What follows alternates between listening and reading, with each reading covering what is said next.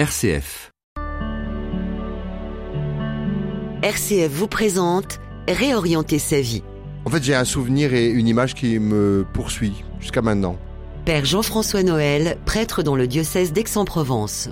Une rencontre que j'avais pas prévue. C'est, vous savez, ces rencontres imprévues qui surgissent comme ça à l'improviste et qui euh, nous nourrissent, euh, nous fondent, euh, nous ouvrent les yeux. Tout à coup, on savait pas qu'on était si centré sur nous. Donc, ça se passe en Haïti où je vais, j'ai été plusieurs fois. J'ai de nombreux amis là-bas et vous savez comme moi que c'était un pays de souffrance.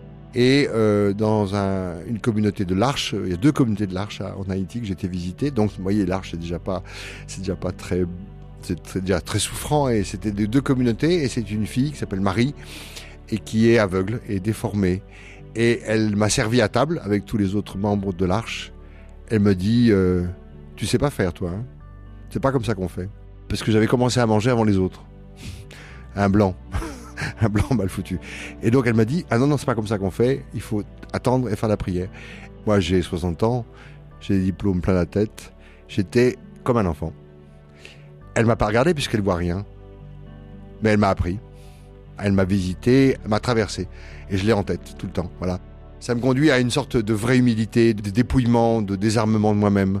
Et j'étais même vexé, quoi, d'avoir été pris en flagrant délit, d'avoir faim dans un pays où tout le monde a faim. Et moi, j'ai mangé, j'ai mangé mon assiette de riz.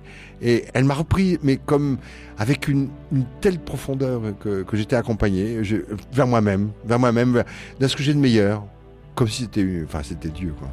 Réorienter sa vie. Un podcast RCF à partager autour de vous grâce à l'application RCF.